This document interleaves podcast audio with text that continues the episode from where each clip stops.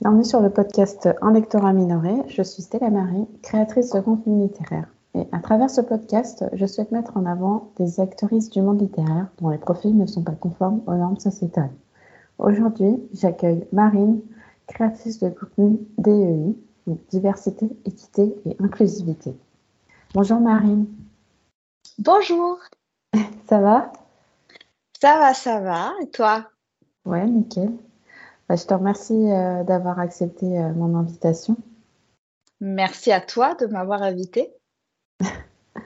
Euh, dans un premier temps, est-ce que tu peux te présenter aux auditeurs et auditrices qui nous écoutent, s'il te plaît? Mhm. Alors, bah, bonjour, bonsoir à tous. je m'appelle Marine, j'utilise les pronoms elle et ça. à l'origine, je suis enseignante et euh, depuis quelques années que la pandémie au chômage et en tentative de reconversion dans ce qu'on appelle euh, en anglais le DEI, DEI, diversité, équité, inclusion ou inclusivité. Euh, et c'est un métier en fait où on, on, enseigne aux ressources humaines, aux managers et on développe une culture d'entreprise en fait beaucoup plus inclusive ayant conscience de ses biais et on essaye de modéliser quelque chose d'un peu plus euh, euh, inclusif et bienveillant. D'accord. Euh, et dans, pour revenir à, ta formation de base, où est-ce que tu as enseigné et dans quel domaine? Alors du coup, j'ai enseigné un peu partout dans le monde. Alors je ne l'ai pas dit, mais en fait je suis réunionnaise. Je suis réunionnaise et euh, j'ai grandi à La Réunion 14 ans. Puis on a déménagé à Maui qu'on appelle aussi de son nom colonisé Polynésie française. Et euh, là, j'ai fait 7-8 ans. Puis euh, ensuite, bah, je suis allée faire mes études, enfin mes études, mon master, parce que j'ai fait toute ma licence à Tahiti, mais mon master en, en, France européenne. Et, et ensuite, j'ai commencé à enseigner. Donc, j'ai fait un, un, petit peu en, en France. Puis je suis allée à Madagascar, puis je suis allée en Afrique de l'Est, puis j'ai fait euh, deux ans en Chine et ça fait maintenant sept ans que je suis euh, en Californie, aux États-Unis. D'accord. et euh, comment ça t'est venu l'idée de te reconvertir? En fait, j'ai été diagnostiquée avec un trauma racial. Euh, après, après mon accouchement. Et euh, de toute façon, mon visa de travail se terminait. Et en fait, euh, d'énormes crises d'angoisse. et en fait, ça allait de pair avec ma prise de conscience des systèmes oppressifs de nos sociétés actuelles. Et en fait, ça a été vraiment comme si d'un coup, le voile d'ignorance ou les barrières que je m'étais mises en fait pour me protéger, mes barrières cognitives, s'étaient effondrées et ça a été euh, extrêmement violent. Euh, et, donc, du coup, bah, j'ai été diagnostiquée avec un trauma racial euh, suite aux très nombreuses microagressions racistes que j'ai subies dans mon milieu professionnel essentiellement, mais également privé. Et, et là, je me suis dit que je ne pouvais pas retourner dans l'enseignement, qu'il fallait que je fasse quelque chose d'autre. D'accord. Euh, et ouais, comment, en quoi ça consiste euh, ta reconversion? Euh, Comment tu as trouvé bah, le, ce, ce thème DEI DEI, c'est pas non, mais en fait, dans le milieu militant américain, en fait, on en parle beaucoup. Et, et du coup, en fait, moi, en plus, j'habite dans la j'habite euh, les nations euh, Rolonais, Ramaitouche et Tamia, qui qu'on appelle la Silicon Valley. Et, et du coup, c'est quelque chose en fait qui est connu dans les entreprises.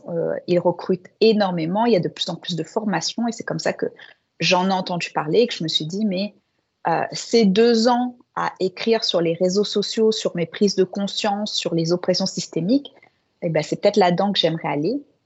Mais on verra parce qu'en fait, en ce moment, c'est très, très bouché le secteur de l'emploi aux États-Unis. En plus, avec l'inflation, ça se passe pas très bien. Donc, euh, on verra. Peut-être que je retournerai dans l'enseignement, du coup, mais en essayant d'apporter quelque chose de différent, et notamment dans les écoles françaises, en fait, établies ici. D'accord. Et ouais, parce que du coup, euh, par rapport à, la France, ce concept euh, DU, j'ai pas forcément l'impression que c'est quelque chose qui, qui est ancré euh, dans la formation des, des managers et même euh, auprès des, des salariés, euh, enfin, quelle que soit leur fonction, quoi. Non, pas, du tout. Ouais. Bah parce qu'en fait, tu sais, en France, le sujet du racisme, du féminisme, c'est c'est un secret de polichinelle, on n'a pas le droit d'en parler.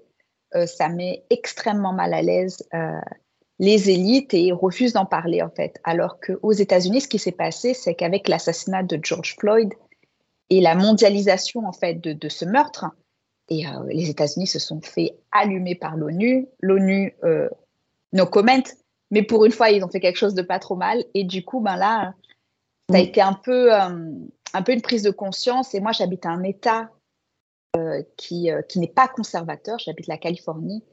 Et qui plus est, une région qui est considérée comme euh, euh, vraiment en avant en termes de justice sociale. Mm. Et, il a fallu absolument qu'ils qu fassent quelque chose. Quoi, qu ils ont un devoir d'exemplarité, je dirais, parce que euh, là où j'habite, je suis juste à côté de Google, Apple, euh, Twitter, oui, Tesla, Uber, ouais, tous leurs bureaux en fait sont ici. C'est vraiment le cœur en fait de, toute la technologie et de ce qui va euh, modéliser le système euh, économique euh, des, États-Unis et, et, du salariat. Et donc il allait de soi en fait pour eux qu'ils devaient faire quelque chose. Et donc bon, certains sont plus performatifs que d'autres. Mais, mais bon, au moins, l'intention y est. D'accord. Ouais, j'espère que ça, se, propage, ça se propagera dans d'autres nations du monde. Ouais, je l'espère aussi. pour en venir à ton activité de, de créatrice de contenu, pourquoi est-ce que tu as décidé de te lancer sur les réseaux sociaux? Alors, c'est très bateau. C'est la parentalité je j'avais conscience qu'il y avait quelque chose qui n'allait pas. Et, euh, et quand en fait, euh, ben, j'étais enceinte, je me suis dit, mais en fait, c'est pas possible. C'est pas possible. En fait, quel monde je veux offrir à cet enfant? Euh, Quelle éducation je veux aussi offrir à cet enfant? Parce que pour moi, ce n'est pas mon enfant. C'est l'enfant que, que j'ai eu mais euh, que j'ai envie que sa personne, je l'accepte dans son intégralité et qu'importe la personne qui elle est ou qui elle deviendra. Mm. Et qu'importe en fait et euh, son identité, ses évolutions, j'avais envie d'être euh, un parent qui pourra soutenir cet enfant, qu'importe son cheminement et l'adulte, l'adolescent avant ça, euh, qui elle deviendra. Et je me suis dit, mais en fait, c'était pas possible. Et j'ai commencé à apprendre et à lire et à lire et à lire et à lire. Je suis tombée dans le puits de la justice sociale. Et là, je me suis dit, c'est plus possible. Et j'avais besoin d'extérioriser ça parce qu'en fait, j'avais, c'était en plein milieu de la pandémie. Donc, euh, c'était en mars 2020 où là, je me suis dit, mais oh, c'est plus possible. Je, je, je, le vis très mal, cette prise de conscience, ma culpabilité, parce que j'y ai participé pendant presque 30 ans à tout ça. Et euh, le, le, blog, puis euh, l'Instagram, en fait, ont été pour moi un moyen de, de verbaliser tout ce que j'apprenais, tout ce que je ressentais et de partager mes remises en question en me disant que je ne pouvais pas être le seul parent en fait qui était confronté à ces prises de conscience et que j'avais envie de les partager avec autrui. Et puis au fur et à mesure, c'est devenu un contenu un peu plus engagé qui euh, est toujours en parallèle avec euh, mes, mes, mes, prises de conscience et mes réflexions. Et d'ailleurs, euh, les posts que j'ai écrits il y a deux ans ont quasiment tous été supprimés parce que je ne suis plus tout à fait en ah accord avec ce que je disais il y a deux ans. Et au fur et à mesure, ça sera toujours comme ça. J'aurai, je pense, euh, dans trois mois, je vais certainement supprimer euh, des posts ou des, des publications, quelles qu'elles soient, que j'ai pu avoir, euh, que j'ai pu poster l'année dernière parce que bah, je ne suis plus tout à fait en phase avec ce qui est dit. c'est un monde qui est totalement en mouvement et des réflexions et plein de petites choses en fait que je, je dont je prends conscience et, et, voilà, donc je l'ai fait vraiment dans un souci de verbaliser moi ce que je ressentais. Qui plus est, avec mon, quand j'étais diagnostiquée avec un trauma racial, ça a été une véritable. Ça a fait du bien de pouvoir mettre des mots et que c'était pas il y avait bien entendu des traumas transgénérationnels, mais il y avait plus que ça en fait, et que c'était pas juste uniquement ma personnalité de perfectionniste, etc. Non, non, c'est qu'il y avait vraiment des dynamiques sociales qui faisaient que j'étais toujours dans ce truc où il faut être parfait, il faut être parfait, il faut toujours bien faire, ne rien dire quand on te fait des remarques, quand tu as des intuitions quelque chose de raciste, comment en fait ben, tu, tu prends sur toi et en fait, au bout d'un moment, ça explose. Mm. Et donc, s'il pouvait expliquer mes, mes, grosses crises de larmes, c'était. Euh, D'accord. Ouais, donc tu as, pu extérioriser. Euh, oui. Et, euh, est-ce que tu avais une. Euh, ouais, tu as commencé par des chroniques, mais tu faisais aussi des postes euh, éducatifs. Tu avais une intention derrière. Enfin, dans le sens où. Est-ce que tu avais déjà une idée en commençant le, compte euh, de ce que tu allais partager? Oui, je savais que je voulais partager beaucoup sur ma, tout ce qui était attrait à la justice sociale et notamment à l'antiracisme et que je voulais faire beaucoup de contenu pédagogique, certainement une déformation professionnelle. Et, et puis au fur et à mesure, c'est en train d'évoluer un peu. C'est un peu du média activiste où je repartage du coup des choses qui sont d'actualité dans, dans, les régions dans lesquelles ben, ben je vis. Donc mmh. euh, c'est essentiellement du coup les, les régions euh, californiennes et aussi un peu ben, Hawaï parce que Hawaï est juste à côté. D'accord. Et euh, en lançant ce compte, est-ce que tu t'es créé un peu une, euh, une communauté Est-ce que tu as rencontré euh, euh, des gens qui, qui partageaient les mêmes idées que toi et qui, étaient, qui avaient la même position géographique que toi et que tu as pu rencontrer Alors, géographique, non. Non. C'est très compliqué, en fait. je pense qu'en fait, les, les... Alors, il y en a, mais c'est à Los Angeles et c'est assez loin en fait de là où je vis. Mm. Euh, et donc en fait géographiquement c'est un peu plus compliqué. En plus du coup ça a été pendant la pandémie, donc euh, niveau socialisation c'était assez difficile. Euh, J'en ai rencontré beaucoup en ligne et, euh, et je me suis également rendu compte que j'étais peut-être pas encore prête à socialiser autant en personne qu'en ligne.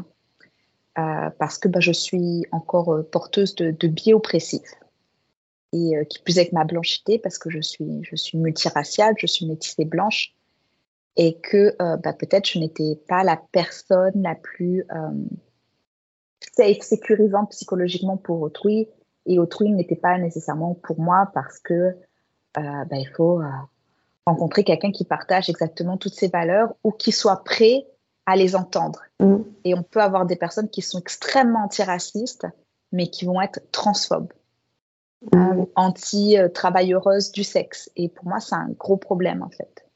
Il faut que sur tous les pans euh, du militantisme, il faut que la personne soit OK avec. Euh... Il ne faut pas qu'elle oui, soit euh, phobique, en fait. Ouais, où, je, je, tolère totalement l'ignorance. Il y a vraiment, il y a des, euh, notamment beaucoup de, militants véganes et afro-véganes, mmh. et qui, en fait, ben, ne sont pas forcément au fait euh, des questions euh, LGBTQIA, par exemple, ou de grossophobie, mais euh, ça n'est pas du tout dans, un, dans une optique oppressive. C'est juste, ben, ne s'y sont pas intéressés ou se focalisent sur quelque chose de spécifique. Et là, il n'y a aucun souci. Moi, c'est vraiment les personnes qui vont être foncièrement, en fait, foncièrement LGBTQA-phobes, foncièrement grossophobes. Ou, là, ça va pas être possible. Ou raciste. Oui, ça va pas la peine. Oui, parce que j'ai vu dans une de tes stories que tu avais, avais, avoué ne pas avoir euh, d'amis ou peu, peu d'amis. Euh, oui, euh, j'ai beaucoup de connaissances, mais très peu de personnes que je considère des amis. Mm. Et du coup, est-ce que le fait que tu tolères les gens, mais que tu n'acceptes pas les personnes phobiques, ça, ça joue bah déjà, est-ce que tu tolères des connaissances? Parce que comment tu fais le distinguo entre connaissances et amis euh, euh, Pourquoi tu considères avoir beaucoup plus de connaissances que d'amis? Voilà, il va falloir que je fasse un, enregistrement ensuite de cet échange et que je l'envoie à ma, à ma psy parce que c'est un gros souci et ma psy essaye désespérément de me faire changer. Euh, alors, euh, moi, j'ai beaucoup de connaissances. Que je, si j'ai envie de faire une soirée, on sera 40 à la maison, il n'y a pas de souci.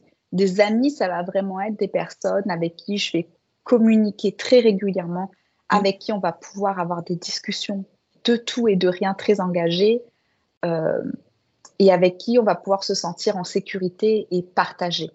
Mm. donc, ouais, je, je, dirais que pour moi, ce sera davantage sur la profondeur de nos échanges, euh, la quantité de nos échanges. Et donc, en fin de compte aussi, euh, est-ce que si cette amitié cesse, ça m'affectera beaucoup ou pas? Mm. D'accord. Ouais, c'est vrai qu'on pense toujours à l'instant mais on se dit pas que ça peut éventuellement finir. Ouais. Ok. Hum, et euh, est-ce que c'est tout ce parcours euh, engagé, tu essayes de l'inculquer à, ton enfant? Ah oui, ah oui, et mon mari aussi. Hein. Lui, il n'a pas le choix. Hein. C'était ça où, euh, où, je partais. Donc, euh. D'accord. Donc oui, oui, c'est quelque chose qui, qui, est extrêmement présent. On ne, par exemple, on ne jure pas notre enfant. Mm. Alors, ça nous est venu assez, assez rapidement où en fait, quand on, le biais, enfin, ce qui a été pour moi, ça a été antiracisme d'abord. Puis quand on s'intéresse à l'antiracisme, on se rend compte ben, de la misogynie noire et de toutes les formes de, de sexisme envers toutes les catégories de personnes racisées pure c'est dit, mais en fait, c'est pas que les personnes sexisées, il y a aussi les minorités de genre. Donc, on s'intéresse à la LGBTQA-phobie. Donc, ensuite, tu te rends compte que là-dessus, mais il y a aussi des intersections. Qu'est-ce qui se passe pour les personnes avec des neuroatypies, des handicaps, euh, les mm. personnes grosses? Et en fait, ça devient un tout. Et euh, moi, j'avais besoin de connaître l'origine surtout de ça. Et qui plus est, dans un contexte euh, américain, euh, d'où cela venait. Et donc, c'est là que j'ai commencé à me renseigner du coup bah, sur l'origine. L'origine du racisme, l'origine de la grossophobie, l'origine du patriarcat, parce que les sociétés autochtones, ici, n'étaient pas toutes patriarcales. et donc là, je me suis dit, hmm, mais la colonisation, Ce ne serait pas un petit peu l'origine de tout ça?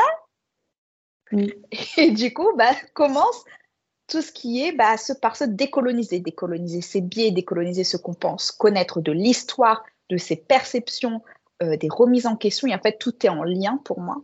On ne peut pas, en fait, faire un activisme sans aller forcément se renseigner sur l'origine de ces, de ces discriminations et donc la décolonisation.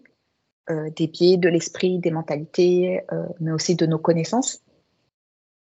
Et du coup, je suis allée un peu loin, donc je me suis un peu perdue là.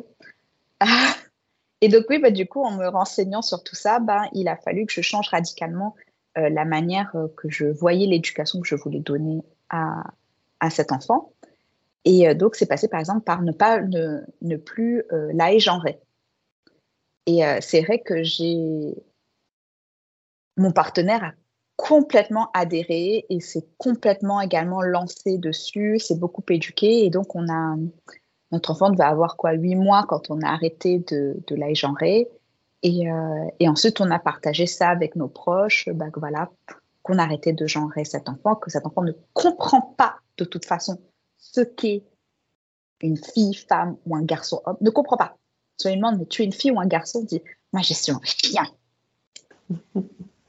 Alors euh, je suis à peu près sûre que cet enfant n'est pas un chien. Donc, dans le doute, on va aller vers du neutre. Et quand tu sais, tu nous le dis. Et si tu changes d'avis, c'est pas grave. On s'adaptera parce que c'est aux adultes de s'adapter et non pas à toi en tant qu'enfant de t'adapter aux adultes. Et euh, donc voilà, donc par exemple, ça va être un des effets que cela a eu sur, sur, notre sur l'éducation qu'on qu'on a et nos valeurs familiales. Et puis comme tu peux le voir, nous avons beaucoup de livres. Oui, je repère Et ceci n'est qu'un tiers de la bibliothèque. Il y a le livre de Laura et Safou en bas, il y a Children of Blood and Bone.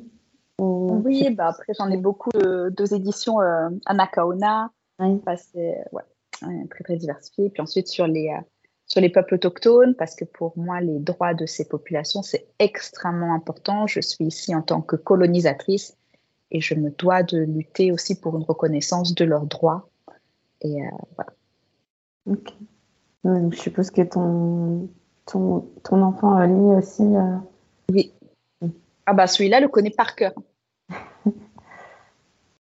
c'est bien que tu aies pu transmettre euh, toutes tes valeurs et ta passion aussi pour. Euh, oui, ma, passion, c'est plus en haut, ça va être.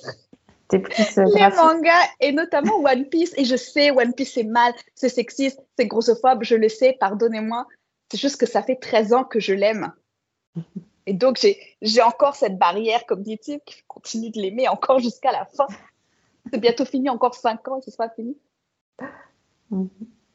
On ne peut pas être, euh, tu peux pas exclure tout, tout ce que tu as connu euh, pendant ta déconstruction.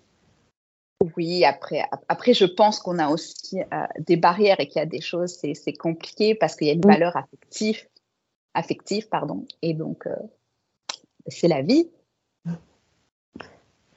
Et pourquoi tu as décidé de faire un compte bilingue? Parce que tu étais basé aux États-Unis et que tu t'étais dit tu voulais cibler un public euh, en particulier? Bah, J'avais envie d'être euh, le plus accessible possible. Et vu que j'habitais aux États-Unis et que euh, ce compte Instagram, est... parce que le blog était complètement français, j'allais le partager aussi à mes connaissances et amis américains. Bah, j'avais envie, en fait, que bah, toutes ces personnes puissent y accéder. Et en fait, ce qui s'est passé, c'est qu'en fait, bah, le public est essentiellement euh, français, belge et réunionnais. J'ai assez peu d'abonnés euh, ah anglophones. D'accord. Mais comment tu l'expliques? Euh, je ne sais pas. Je pense qu'en fait, effectivement, les, les, conversations, les liens que j'ai créés ont davantage été avec des personnes francophones militantes. Et donc, ce sont ces personnes qui ont davantage repartagé mes publications plus en fait que les anglophones. D'accord. Donc le bouche à oreille, c'est que c'est davantage un, public francophone. Mm. Mais ça ne t'empêchera pas d'arrêter euh, de faire les deux, euh, euh, les deux langues à chaque fois. Non, mais c'est vrai que maintenant, en fait, ce que je fais un peu plus, c'est que sur TikTok, parce que j'ai TikTok depuis peu. Alors que, mais moi, je suis à fond TikTok. Hein, c'est juste que je ne ah jamais sur TikTok. Mais les réseaux sociaux, je suis addict. Ah, Et TikTok, c'est trop drôle. Donc, euh, j'ai pas TikTok.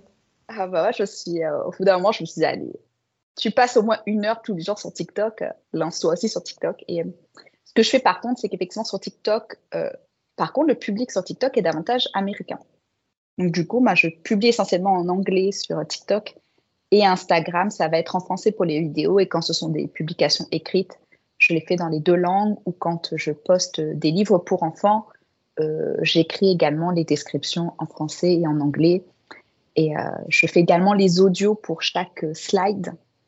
Pour, ah euh, Oui, pour les personnes qui seraient aveugles ou avec une déficience visuelle, en fait, qu'elles puissent avoir accès quand même à mon contenu avec un audio. Donc, chaque slide, en fait, je, je, je la double avec ma voix en français et en anglais. Ok. Ah oui, ça, ça te représente un sacré temps pour un poste c'est tu oui. Euh, l'écrit, l'oral et la transcription Oui. Alors maintenant, je ne fais plus vraiment la transcription parce que comme il y a du coup l'écrit et l'oral, euh, il n'y a plus vraiment besoin de, retranscription. D'accord. Sauf si c'est complètement une erreur de ma part, et dans ce cas-là, il faut me le dire et je reprends les. Ah non, non, et j'écoute les retranscriptions des, précédents postes. Il faut me le dire. on laissera les personnes euh, sont, qui, qui nécessitent d'avoir euh, une transcription jugée. moi, je suis, euh, comment on dit euh, Ah, j'ai oublié le mot. quand tu as toutes tes fonctionnalités. Valide. Oui, voilà, merci. je suis valide, donc je peux pas trop t'imposer quoi faire. Mais C'est vrai que moi, pour le podcast, enfin, j'ai pas, c'est vrai que j'ai pas pensé. Enfin, je lis le podcast audio du coup, et après je fais la transcription euh, à l'écrit. Et euh, je vois pas trop de quelle manière d'autre je pourrais le retranscrire. Hmm. Je sais pas, moi je sais que pour, euh, parce que j'ai aussi un podcast, mon podcast du coup il y a la transcription automatique, mais par contre j'écris les sous-titres et je publie sur YouTube, et donc là il y a les sous-titres sur YouTube. Ok. Ah ouais, du coup, ton podcast déballe ton, ton métissage. Euh, donc, c'est le, c'est un des derniers médias. Enfin, c'est quand même assez récent, euh, la création du podcast. Oui, je pense que bon, TikTok, c'est le plus récent. Oui. Mais oui, oui, bah oui. Donc, du coup, j'ai un podcast, Déballe ton métissage. c'est venu aussi d'une réflexion où je me suis demandé quelle est ma légitimité à parler de ces sujets sociaux, et notamment de l'antiracisme, quand on est soi-même euh, métissé. Et dans mon cas, je suis multiraciale blanche. Et donc, euh, j'ai, je jouis du colorisme et j'ai également euh, des biais liés à la blanchité. J'ai un accès à cette blanchité et je me suis demandé du coup, est-ce qu'il n'y aurait pas possibilité pour moi euh, d'aborder des choses sous cet angle sous lequel je serais peut-être un peu plus légitime? Et donc, bah, j'en suis venue à parler de métissage ou de multiracialité. Et, euh, donc voilà, il y a ce podcast où on parle du coup euh, de la blanchité, d'intersectionnalité, de colorisme, et, mais c'est surtout en fait comment nous, personnes racisées, nous pouvons soutenir les personnes monoraciales racisées. Sans prendre euh, un espace qui n'est pas le nôtre, mais vraiment pour les euh, soutenir quand elles nous le demandent déjà. Et, euh, et, comment? Comment on peut le faire? Quels sont, quels sont les privilèges auxquels nous avons accès? Comment les utiliser? Et donc voilà, est venu ce, podcast. Et la saison 2 va reprendre le 7 septembre. Et le sujet, c'est parentalité et antiracisme toujours euh, sous l'angle du métissage, de la multiracialité. Et là, du coup, j'ai des parents qui vont venir euh, nous expliquer euh, bah, ce, que, ce que cela représente pour eux d'être parents d'enfants métissés. Est-ce que l'antiracisme, c'est une part importante de leur parentalité ou pas et, mon podcast, par contre, je n'entends pas métissage ou multiracialité uniquement comme blanc et un autre racisé. C'est vraiment très divers. Et par exemple, euh, les épisodes 1 et 2, ce sont deux parents racisés, mais de groupes raciaux sociologiques différents en fait. D'accord. Mm. C'est hyper intéressant. Euh, et comment tu effectues euh, du coup ce, ce travail Est-ce que tu fais une veille sur les réseaux pour trouver tes invités? Comment tu quelle est ta manière de, travailler pour pour réaliser ce podcast? Oui, alors, euh, bah oui, en fait, je regarde beaucoup et dès que je vois un couple, un, couple ou pas, en fait, euh, un, parent ou des parents, euh, pour sortir du schéma, en fait, patriarcal, hétérosexuel, hétéronormé, de deux parents, enfin, je vois immédiatement et je me dis, ah, il serait bien sur tel sujet. et voilà, et en fait, du coup, j'ai une liste, j'ai une liste d'épisodes, j'ai une liste de, de, personnes auxquelles j'aimerais bien du coup associer un sujet. Et ensuite, bah, je, les contacte pour savoir euh, si, euh, si elles seraient intéressées à participer au podcast. Voilà. D'accord. Ouais, donc il n'y a pas de, de fréquence d'épisodes. Euh, c'est en fonction de ta. Enfin, je veux dire, toutes les saisons n'ont sont pas, ont pas le même nombre d'épisodes. Non, elles n'auront pas exactement le même nombre d'épisodes et généralement, il y en aura une tous les six mois. D'accord. Euh, je, pense pour l'instant que j'excéderai pas euh, trois saisons. Donc là, on va commencer la deuxième saison et euh, je verrai ensuite ah, une troisième, probablement en anglais. Ah, ok. Et ensuite peut-être une quatrième en français, on verra. Ok. Ah, c'est intéressant de voir si tu as déjà un plan d'action. J'ai 49 épisodes. Hein. Voilà. Il n'y en a que 24 décrits. Ah ben, bon courage. Merci. Après, je suis aidée, je ne suis pas seule. Euh, j'ai également fait appel à, deux personnes qui sont euh, sensory reader. Donc, je ne sais pas si, euh, si, vous connaissez, ou ça, ici c'est sensitive listener, mais en fait, ce sont des lecteurs, lectrices, et ici des personnes qui écoutent, qu'on appelle sensibles ou ah. euh, hautement éduqués aux, euh, aux, problématiques sociales, en fait, et euh, réécoutent chaque, chacun de mes épisodes et me, vont me dire attention Marine, ici il y a eu un terme grossophobe tenu à la 15e minute 44. ou alors je pense que tu devrais changer les trigger warnings et rajouter ceci. attention, dans ton introduction, tu parles de la famille, mais c'est quelque chose qui et en fait, ils vont me faire des, des, instructions, en fait, et je modifie en fonction de leur retour, de manière à être vraiment un podcast le plus, le plus sécurisant pour tout le monde et éviter de trigger des gens qui pourraient l'écouter. Ah ouais, c'est vrai que j'avais pas pensé. Ouais. C'est une bonne idée. Ouais, c'est une étape en plus euh, qui que tu te rajoutes euh, dans ton dans ton process. Euh, et est-ce que ça fait pas du coup écho à cette à ce point d'exemplarité quand tu parles de sujets bah, sensibles T'as envie de t'as pas envie de ouais, de blesser personne et du coup tu t'assures que toutes les toute la, post-production est, prête à être publiée. Quoi. Oui, après, on sera jamais, on sera jamais complètement parfait. Mm. Mais euh, c'est vrai que dans, dans le feu de l'enregistrement, on peut dire des choses ou passer à côté d'autres choses. Mm. Et, euh, et ces, ces, personnes sont extrêmement importantes euh, et m'aident énormément à créer un, un, espace accessible à tous et et aussi où on n'est pas euh, dans une certaine anxiété en fait en disant oh là là j'écoute ça mais est-ce que est-ce que cette personne va pas dire quelque chose qui va être euh, qui va être trigger qui va faire ressurgir des traumas chez moi. Et donc euh, ben on essaye d'éviter et on donne des, des, avertissements en début de chaque épisode en disant attention dans cet épisode nous parlerons de harcèlement scolaire de racisme intrafamilial etc d'accord et c'est un truc que tu avais instauré euh, dès le début ou euh, Ok. Oui, oui. Avant même d'avoir lancé la, première saison, j'avais fait passer des entretiens. Il y avait un questionnaire. Ah j'avais fait un questionnaire avec euh, euh, modifier ces phrases ou dites ce qu'il y a de problématique dans ces phrases. Ah Et donc, du coup, les personnes devaient, j'attendais d'eux, par exemple, à me dire, bah, ici, c'est une, c'est une attaque raciste sous couvert d'islamophobie.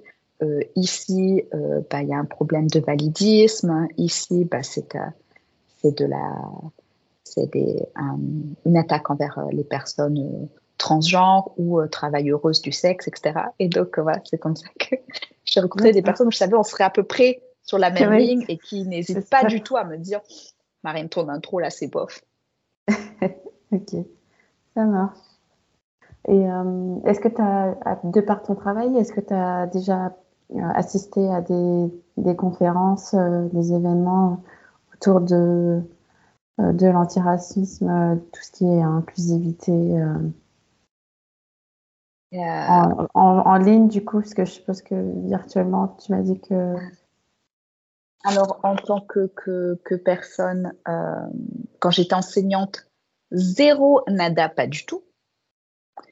Et à partir du moment où du coup j'ai commencé à me reconvertir dans le dans euh, ce qui est euh, DEI, DEI, euh, ben là oui beaucoup euh, des conférences en ligne, euh, francophones ou anglophones, notamment LinkedIn propose beaucoup de de, de de, cours en ligne gratuits ou payants. Ah, je savais pas. Ok. Et, et récemment également j'ai fait la conférence de Semblant de rien dimanche dernier. D'accord. Ah oui, j'en avais entendu parler. Euh. c'est un compte aussi que je suis euh, régulièrement sur les réseaux. Et ça va, ça t'a plu, ça s'est bien passé?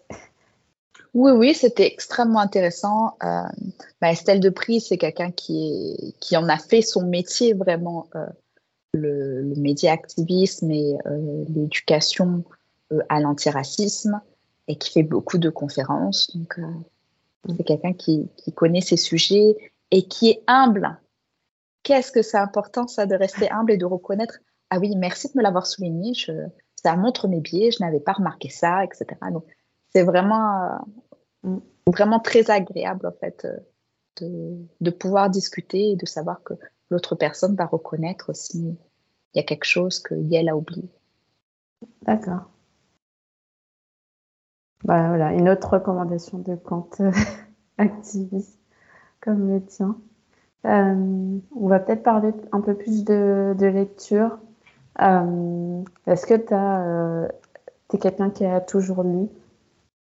Oui, toujours. Et par quoi tu t'es tournée en premier? Par, ah. Les BD, les mangas Oui, ça a été les, bandes dessinées beaucoup. Il faut savoir que, en tant que, réunionnaise, en tant que personne métissée oreilles blanches, on était beaucoup dans l'assimilation. Donc, on a, euh, je suis tombée euh, sur du coup les bandes dessinées, euh, notamment Astérix Obélix, mais aussi La Comtesse de Ségur faut savoir qu'au au CM1, j'avais lu tous les livres de la comtesse de Ségur. Et chacun son kink. Et tout ce qui était en lien avec les dinosaures, les, reptiles, les serpents, les crocodiles, ça c'était mon kiff. Les requins, oh, qu'est-ce que j'en ai dévoré Des livres sur les requins. T'aimes bien les animaux, ouais. Ouais, puis les animaux dangereux. Je sais pas. D'accord. Donc, ouais, euh, enfin, c'était pas forcément voyage, mais exploration, euh, découverte. Euh. Ouais, il y a eu beaucoup. Et puis très tôt, moi, j'ai découvert le, fantasy. Et c'est mon, c'est mon dada. C'est mon dada, forever. Le fantasy, c'est, la fantasy, c'est mon, c'est mon kiff, j'adore ça. bah d'ailleurs. Mm. Aussi également sur les mythologies africaines. Donc, euh, ça a vraiment été euh, quelque chose que j'ai que j'ai adoré la fantaisie et, euh, et, je dévorais absolument tout ce qui tout ce qui était en lien. On a on avait quand même la chance de vivre dans. Enfin moi je suis d'une classe d'une mes géniteurs en fait sont un transfuge de classe, sont passés de classe très pauvre à classe moyenne et donc on avait les moyens de s'acheter des livres et donc c'est vrai que j'ai eu accès à beaucoup de livres et quand ensuite est arrivé Internet, quand je, quand je suis arrivée, quand, pour mon master, donc, euh, commence à dater, hein, 2012 hein, par là, en France, mais Internet, la magie d'Internet et de toutes les choses qu'on pouvait lire en ligne. Ah. Et donc là, euh, manga et récemment aussi les, les main rois, donc les, les, les, les, comics et les webtoons surtout, les webtoons, donc tout ce qui est euh, sur un qui est uniquement publié sur Internet. Et euh, voilà, donc les bandes dessinées coréennes qu'on appelle les manhwa. J'en dévore à fond, notamment les isekai. Je connais pas du tout. Les isekai, c'est.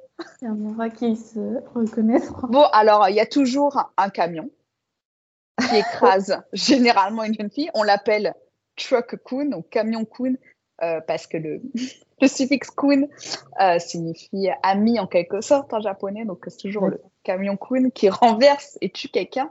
Cette personne se retrouve réincarnée dans le dernier livre que Yel a lu.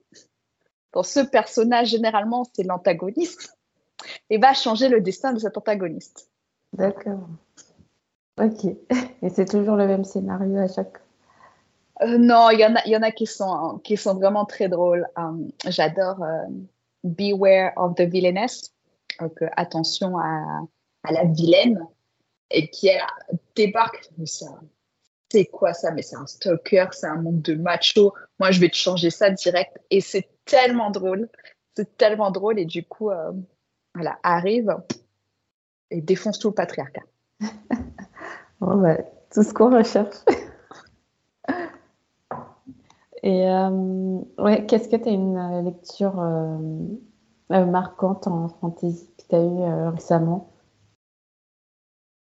En fantasy récemment Ah, si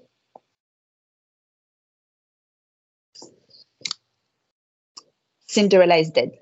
Ah. j'ai entendu pas mal de, ah, J'ai vraiment adoré. Donc, ça se passe environ 100 ans après la mort de Cendrillon.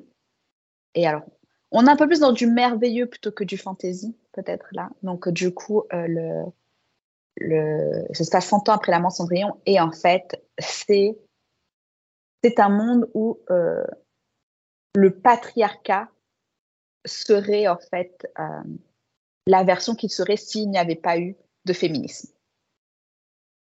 C'est extrêmement dur à lire. C'est très, très violent. En plus, le personnage euh, C'est une, une, une, jeune femme noire, romance lesbienne. J'adore.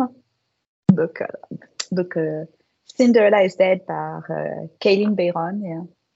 C'est la dernière lecture fantasy qui m'a qui m'a marqué. J'ai beaucoup aimé parce que c'est assez c'est assez subtil en fait sur sur en fait c'est une critique du sexisme et du patriarcat, mais sous euh, l'angle de ces contes de fées, les contes plutôt que de fées, les contes qu'on lit et qu'on connaît, et surtout les versions édulcorées de Disney. donc c'était très très intéressant. Ok, ouais, il est sorti en français euh, cet hiver, l'hiver dernier, je crois. Mais ouais, j'avais entendu plutôt des avis mitigés, mais peut-être que je m'avancerai. Euh, alors, c'est pas de la grande littérature, hein, mais euh, c'est quelque chose qui se lit facilement, détente. Et, euh, mm. voilà. ça se lit bien. Voilà. Mm. Bah, après, si on veut du fantasy, parce que sinon, après, je lis un peu tout. Donc, euh, c'est vrai que mm. c'est le dernier en fantasy qui, qui m'a marqué. Ok. Et en, bah, après, tu peux nous recommander si tu as d'autres genres. oui, je les ai tous mis là. Donc, c'est parti. Elle avait préparé. Alors, euh, celui-là, il y a même des post-it et tout. Euh, tu as un joli visage de Sherazade Lexkir sur euh, la grossophobie. Un livre en français, c'est la personne qui tient le compte euh, Stop Grossophobie, qui a également un compte Twitch et que je recommande. Je recommande, il est vraiment petit, il est illustré. C'est, ce ne sont que des baffes et des prises de conscience sur les liens entre racisme, capitalisme et grossophobie. C'est incroyable l'industrie du, régime, l'argent qu'ils se font sur notre dos. vraiment, je, recommande très fortement. Ah, c'est petit, c'est un comique. J'ai mis trois jours à le lire parce que je n'arrêtais pas de pleurer. Oh. They Call Us Enemy, par euh, George Takei, qui était euh, le premier acteur euh, asiatique de l'Est dans Star Trek. D'accord. Qui est du coup très âgé maintenant. Et c'est sur les camps de concentration japonais aux États-Unis. Ah, oui, Parce que le saviez-vous qu'il y avait eu des camps de concentration pour les Japonais aux États-Unis? Je ne le savais pas. Et qu'ils étaient en plus majoritairement sur la côte ouest et en Californie. Mm. Et donc, c'est c'est poignant, c'est euh, toute une histoire en fait que les États-Unis, parce que les États-Unis de toute façon sont très très forts pour essayer d'effacer euh, l'histoire, et notamment je pense que suite à ce qu'ils leur ont fait, c'est comme ça qu'ils ont développé le mythe de la minorité modèle en fait, que les personnes mm. asiatiques de l'Est essentiellement, mais aussi un peu du Sud, euh, seraient des modèles à suivre en tant que personnes racisées. Je pense que ça vient de une tentative d'effacement de ce qu'ils leur ont fait. Mm. Donc voilà, Call Us Enemy est vraiment super. Les illustrations sont, sont, sont, sont, sont simples mais très belles et je recommande euh, voilà, chaudement. Littérature pour enfants. Oh. Beautiful Amy. Mm. On adore. Ah, bon, du coup, je me rends compte que là, c'est un P2 sur, euh, sur la grossophobie. Mais voilà, c'est euh, est très très beau. C'est une famille euh, euh, Bangladesh qui habite probablement aux États-Unis et qui, qui, qui, qui parle en fait du coup de ces petits mots qu'on dit à nos proches et qui en fait ben, ont un impact psychologiquement sur eux. Donc ici, ça va être plein de petites remarques du genre « Oh là là, t'as l'air grosse dans cette robe. Est-ce que ce t-shirt, il me grossit pas un peu? Ah non, mais moi, je veux mettre au régime parce que je veux être la plus belle pour le bal de promo. » Et en fait, toutes ces petites réflexions, ben, en fait, comment on inculque la grossophobie aux, euh, aux, enfants très très tôt. Tu peux rappeler le nom de prix, s'il te plaît? Beautiful Amy par euh, Nabila Nour. D'accord. Merci.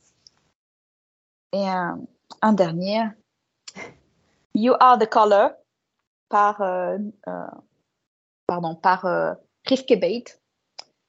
c'est son troisième livre et euh, c'est sur du coup euh, les enfants palestiniens et euh, de ce que cela fait en fait de vivre en apartheid et comment en fait ces enfants réussissent en fait à trouver une forme de résilience dans ce qui se passe actuellement en Palestine.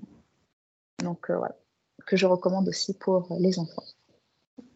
Ah bah, très bien, merci pour tes recommandations. Je vois que tu te tournes beaucoup plus vers ce qui est vers le marché anglophone, du coup. Euh, oui. Mm. Parce que c'est ce qui, c'est probablement, bah parce que c'est beaucoup plus facile et moins cher, en fait, d'aller dans une librairie, d'acheter ton livre hein, ici, et donc ça va être en anglais. Alors que si je dois les faire venir les importer de France, c'est beaucoup plus cool. Mm. Oui, c'est plus cher. je pense qu'en termes d'accessibilité et de, et de variété de lecture. Euh, oui. Bah, c'est clair. Mais il y en a, il y en a de plus en plus là pour, euh, pour, les, pour les Français. Je peux prendre par exemple juste ces deux-là. Euh, il y en a de plus en plus en fait en, français, des choses un peu plus euh, inclusives et qui vont faire un peu plus attention au sujet que Yel aborde. mais c'est assez, c'est vrai que c'est assez récent. Ils sont tous hein, récents alors qu'effectivement pour tout ce qui est livre jeunesse en, en anglais, il y en a tellement ici. Il y en a tellement, tellement. tu trouves ton bonheur un peu partout. Ouais, voilà, euh, bah, ça fait partie des, des, privilèges sociaux aussi. C'est que je parle deux langues coloniales qui sont extrêmement diffusées. Mm. Et euh, ah je ne t'ai pas demandé, mais euh, est-ce que tu, quand, avant de venir aux États-Unis, tu, tu maîtrisais déjà l'anglais ou tu as dû l'apprendre? Oui, oui, je, je, je parlais déjà anglais. Ok, ça marche. Euh, est-ce que tu as des questions euh, concernant, euh, concernant, par rapport au sujet évoqué, par rapport à mon parcours Mais oui, mais et toi, comment t'es venu ah, Je sais qu'on a dû te le demander plein de fois, mais comment t'es venu bah, l'idée de ce podcast et comment tu, cherches du coup tes invités? Alors pour l'idée, j'y réfléchissais au printemps 2022 euh, en fait, comme j'étais une consommatrice de déjà de podcasts, alors pas forcément littéraire, mais euh, on va dire euh, tout sujet confondu. ça pouvait être l'éducation sexuelle, ça pouvait être la musique, le comment dire, tout ce qui est discussion entre amis, et mais plutôt vers les anglophones, voire les États-Unis. Et et en fait, rien que dans, consommer, euh, bah, j'étais déjà rentrée dans, un certain automatisme et je me suis habituée à, avoir des, bah, des personnes, euh, euh, comment dire, interview, interroger chaque semaine une, un ou une invitée. Et j'étais déjà donc sur Bookstagram à ce moment-là où j'y réfléchissais. Et je m'étais posé la question, euh, bah, comment transposer ça euh, euh, dans la communauté littéraire. Et, et, après, je me suis dit, bah, le, plus simple pour moi, c'était de faire des interviews. Et après, alors le sujet de un lectorat minoré, c'est aussi venu, bah, pareil. alors, j'ai jamais été diagnostiquée, mais je pense que c'est aussi un trauma racial ou une une, la, microagression de trop. et, euh, et après, ouais, j'avais trouvé. C'était un moyen pour moi de mettre en avant des, euh, des profils euh, issus de communautés marginalisées. Et aussi essentiellement des personnes racisées. Alors, des fois, j'interviewe aussi des personnes blanches, mais qui sont issues de communautés marginalisées. Donc, la plupart du temps, c'est des personnes queer. Euh, ou euh, neuro euh, et ou neuroatypiques. Mais voilà, j'essaie de, de proposer, on va dire, des alternatives concernant les, les créatrices de contenu qu'on a l'habitude de voir voilà, sur les réseaux. dès qu'on s'inscrit sur Instagram, c'est pas forcément le petit compte de 500 abonnés qu'on va, mettre en avant. Ça va être plutôt des gens qui sont déjà, euh, on va dire, implantés dans la, communauté. Et voilà, c'est un moyen pour, euh, pour proposer des alternatives euh, à ce qui existe bah, dans le milieu éditorial français et dans la communauté littéraire française et francophone aussi, parce que j'ai interviewé aussi des j'ai interviewé aussi des Canadiens et Canadiennes, donc voilà. Oui, et même des Haïtiens. Ah, parce que j'écoute. Oui. Euh, oui, j'ai vu tes réactions. merci. et en ce qui concerne les invités, bah, écoute, c'est la plupart, 90% c'est sur Instagram. C'est des comptes. J'ai commencé par bah, les personnes que je suivais depuis longtemps, euh, avec qui j'avais déjà eu euh, des échanges. Et ensuite, ça s'est un peu euh, agrandi, ça s'est un peu déployé, entre guillemets. Et voilà. En fait, je n'ai pas forcément de, de critères en, termes de, en termes de visibilité, mais si c'est une personne voilà, qui est régulière et qui est et qui est issu de communautés marginalisées, euh, qui est racisé ou qui est queer, bah, je, vais, je lui proposer euh, bah, de, d'intervenir sur mon podcast. Je connais quelqu'un qui fait quelque chose d'assez similaire de ce que tu fais, mais euh, sur Twitch, est-ce que je peux faire sa promo? Oui, oui, tu peux recommander des gens. Bah, d'ailleurs, j'allais venir. Ouais ça fait partie des questions. Mais vas-y, euh, bah, tu... verrais sur le podcast? Alors du coup, j'aimerais mettre en avant euh, quelqu'un qui fait quelque chose de similaire à toi, mais pas par rapport au milieu littéraire, euh, mais sur Twitch. Donc euh, pour ceux qui ne connaîtraient pas Twitch, c'est une plateforme de, de, streaming en direct, en fait, où des gens soit font des interviews, soit discutent, soit font des, des, des ce qu'on appelle des réacs, des commentaires sur une émission de télé ou des documentaires. Et il y a également des personnes qui font des interviews. Et il y a du coup Samedi, et son compte Instagram c'est Samedi Flow, le flow euh, F-L-O-W en anglais, et fait beaucoup en fait d'interviews de personnes euh, euh, généralement engagées dans des représentations et, et je recommande énormément. Après, je pense que je recommanderais pour ceux qui aiment euh, ce, genre de choses et de représentation euh, Afro Gamers, euh, qui est un groupe en fait qui met en avant des, essentiellement des, des, joueuses ou joueuses de, de minorités de genre afro-descendantes. et voilà, à suivre les Afro Gamers. samedi Flow et Bon, après, j'ai déjà fait la pub de Stop Grossophobie, donc vous pouvez également aller suivre Stop Grossophobie. Merci euh, pour tes recommandations. Euh, on va arriver à la, fin du podcast. Euh, est-ce que tu peux rappeler aux éditeurs et aux auditrices où est-ce qu'on peut te retrouver sur les réseaux, s'il te plaît? Alors, sur les réseaux sociaux, je suis très active sur Instagram, sur mon compte Marine, .mom, M-O-M, .créole, K-R-E-O-L, donc marine.mom.créole, mais également euh, sur mon compte Instagram de mon podcast qui s'appelle Déballe ton métissage. Et le podcast est accessible sur toutes les plateformes d'écoute de podcast et également sur euh, YouTube pour les sous-titres. La saison 2 commencera jeudi 7 septembre et il y a une petite nouveauté, c'est que les introductions et les conclusions seront filmées. Donc, on verra ma tête. Et je suis également sur TikTok, Marine Mam Créole, mais je publie assez peu ou alors en anglais. Ok, ah, merci. Et petite question, pourquoi, les... pourquoi tu as fait ce choix de filmer euh, les intros et la conclusion? En fait, sur Twitch. Alors moi, je suis une Twitch addict. D'accord. Euh, voilà, Twitch addict sur Twitch. Euh, du coup, euh, je parlais avec euh, une streameuse de mon, de, mon podcast. Et en fait, cette personne expliquait que c'était très dur pour elle, les podcasts, parce que avait besoin d'un visuel. Et donc, je me suis dit, peut-être qu'en fait, il y a d'autres personnes comme ça qui ont besoin d'un visuel. Donc, je n'ai pas envie de filmer les invités. Surtout parce que je parle beaucoup d'antiracisme. Mais, mais pourquoi pas, ben, du coup, les introductions et les conclusions. Voilà. Ok. J'ai hâte de, de, découvrir la saison 2.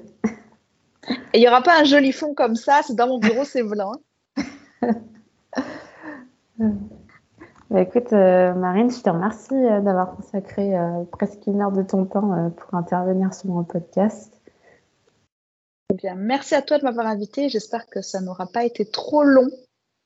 non, beaucoup de gens. Il y a des épisodes beaucoup plus euh, bah, je vais également remercier les auditeurs et auditrices euh, d'avoir écouté cet épisode dans Lecteur à Et je vous dis à tous et à toutes à très bientôt.